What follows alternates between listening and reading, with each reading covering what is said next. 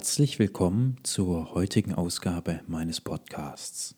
Wie jeden Sonntag kommentiere ich auch heute die beiden Bibelstellen aus der evangelischen und der katholischen Leseordnung, die für den jeweiligen Tag vorgesehen ist.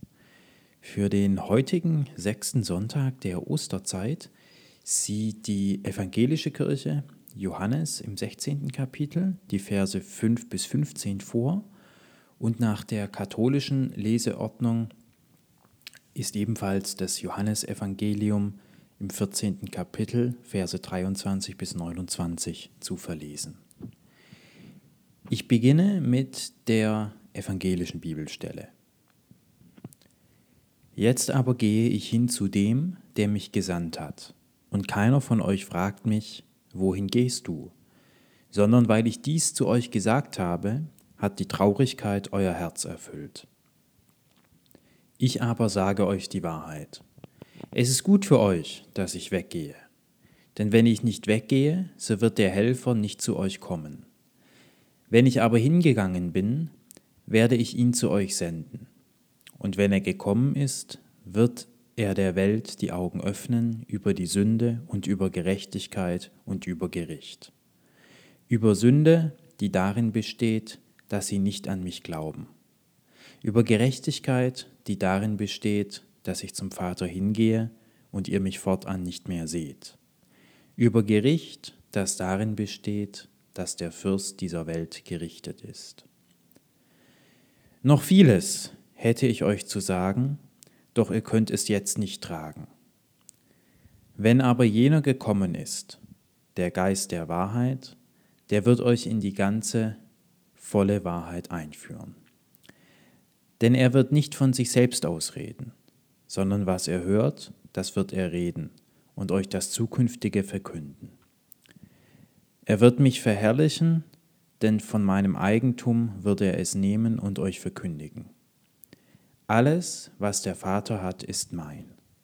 Deshalb habe ich gesagt, dass er es von meinem Eigentum nimmt und es euch verkündigen wird.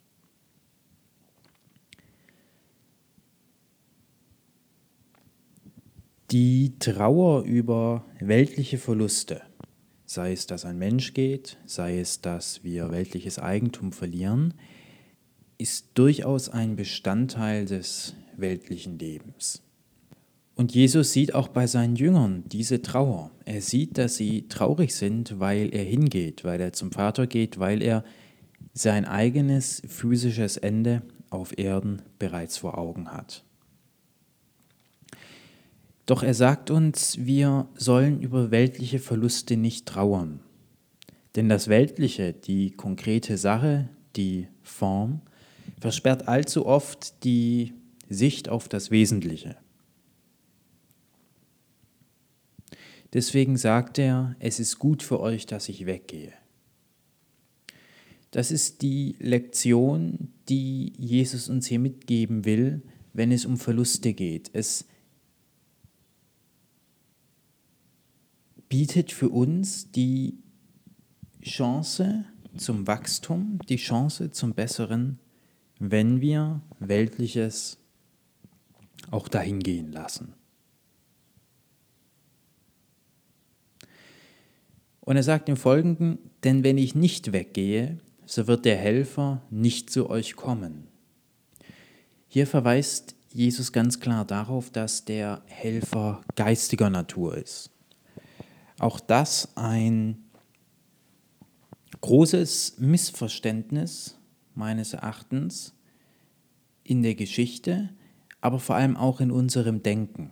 Denn wir meinen, dass der Helfer, der Erlöser physisch erscheinen muss, beziehungsweise wenigstens die Erlösung Gottes sich physisch in der Welt zeigen muss. Für viele ist der göttliche Helfer dann da, wenn ein Krieg wieder zu Ende geht, wenn die eigene physische Krankheit geheilt ist, vielleicht auch wenn die Wirtschaft wieder läuft. So auch die Interpretation der Calvinisten, der amerikanischen Evangelikalen. Der Helfer ist dann da, wenn es wirtschaftlich läuft und die Dinge im physischen funktionieren. Doch Jesus sagt hier ganz klar, dass der Helfer im Geiste ist Und jetzt stellt sich natürlich die Frage, was ist damit konkret gemeint? Der Helfer im Geiste hilft uns dabei, unsere geistige Haltung zu den weltlichen Dingen zu verändern. Der geistige Helfer hilft uns nicht, wenn wir unser Vermögen verlieren, wenn wir einen geliebten Menschen verlieren, wenn irgendwo Krieg ausbricht. Er hilft uns nicht dahingehend, dass er den Krieg beendet. Er hilft uns nicht dahingehend, indem er unser Konto wieder auffüllt. Er hilft uns nicht dahingehend, dass unser Partner wieder zurückkommt. Aber er hilft uns, indem er es uns ermöglicht, zu dem weltlichen Verlust, zu dem Krieg, zu dem wirtschaftlichen Schaden, eine andere geistige Haltung einzunehmen. Der geistige Helfer hilft uns zu erkennen,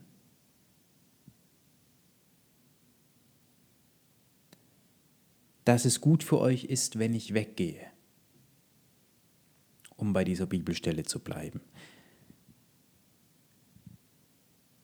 Um es so konkret und verständlich wie möglich zu fassen,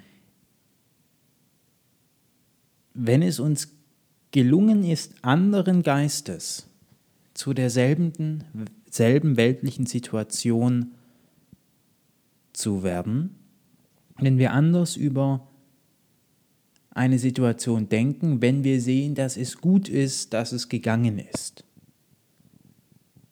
Dann meine ich, ist das ein Anzeichen dafür, dass der Helfer im geistigen Sinne, wie Jesus ihn hier in dieser Bibelstelle meint, zu uns gekommen ist. Die Bibelstelle wird in manchen Bibeln auch mit der Überschrift das Werk des Heiligen Geistes gekennzeichnet. Und hierin besteht ja genau die Arbeit des Heiligen Geistes. Der Heilige Geist hilft uns, die Dinge anders zu sehen, eine andere geistige Haltung zu den Dingen einzunehmen.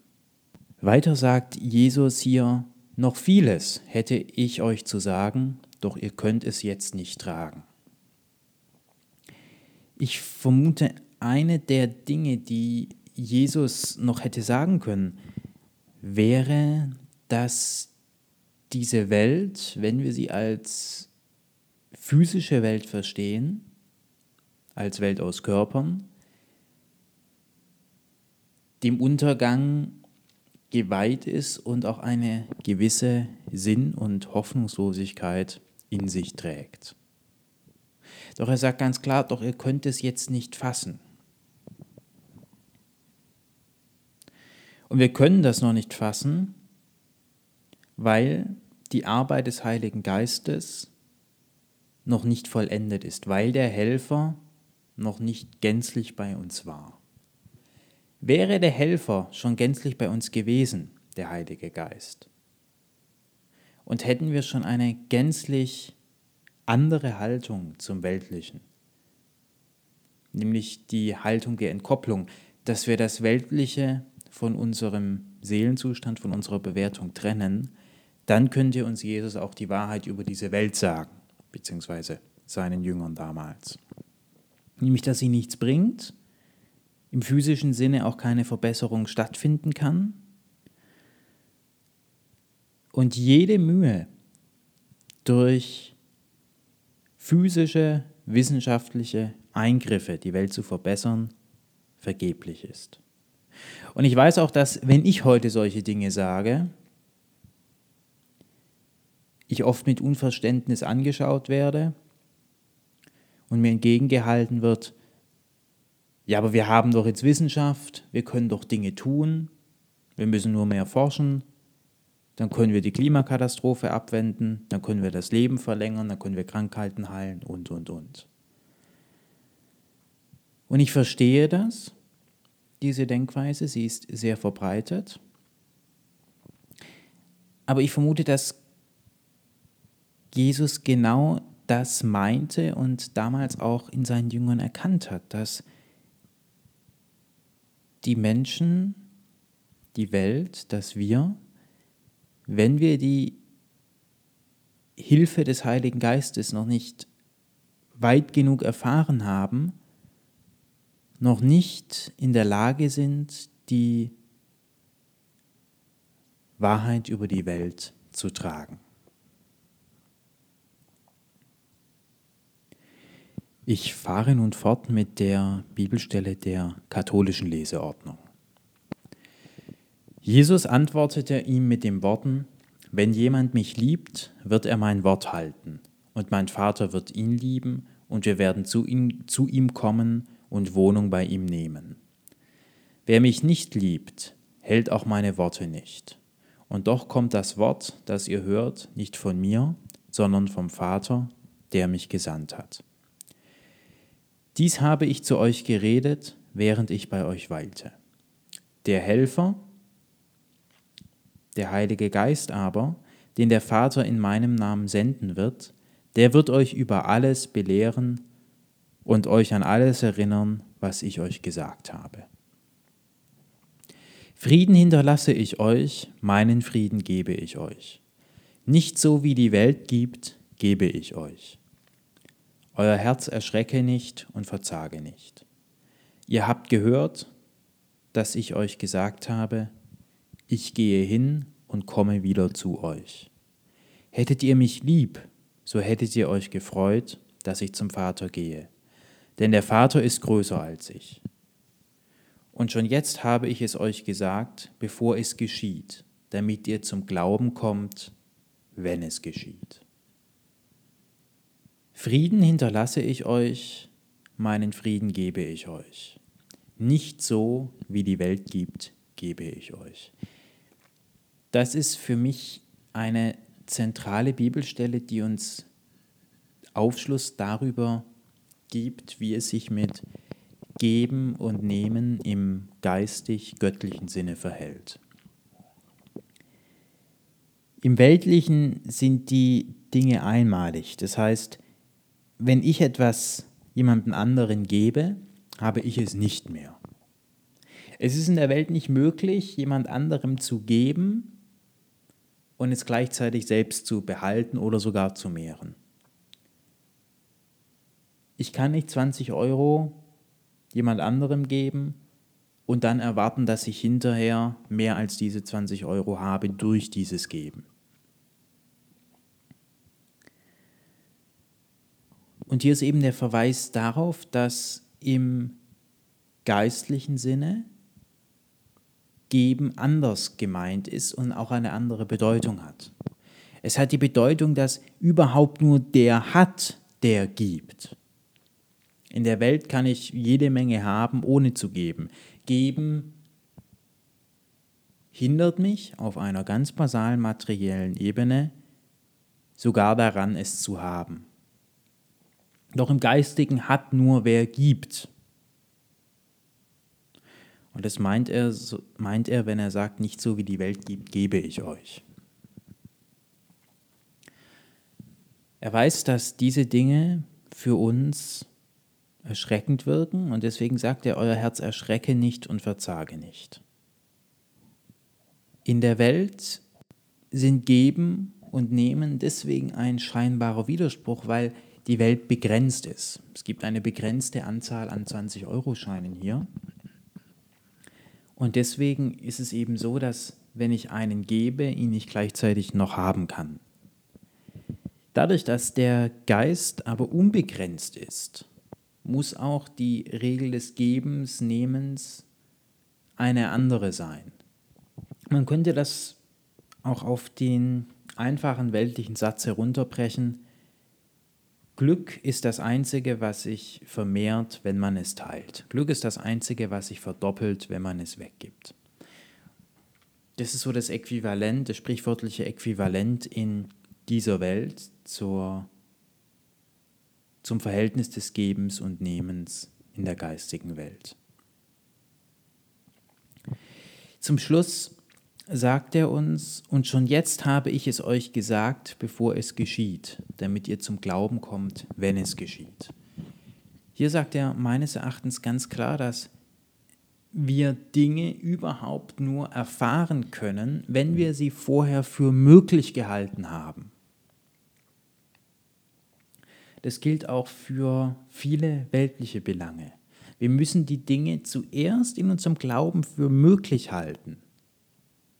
Und dann können wir sie erfahren. Das heißt nicht, dass ich alles, was ich in meinem Geiste für möglich halte, auch erfahren werde. Aber jede Erfahrung, die ich in dieser Welt mache, muss ich vorher für möglich gehalten haben.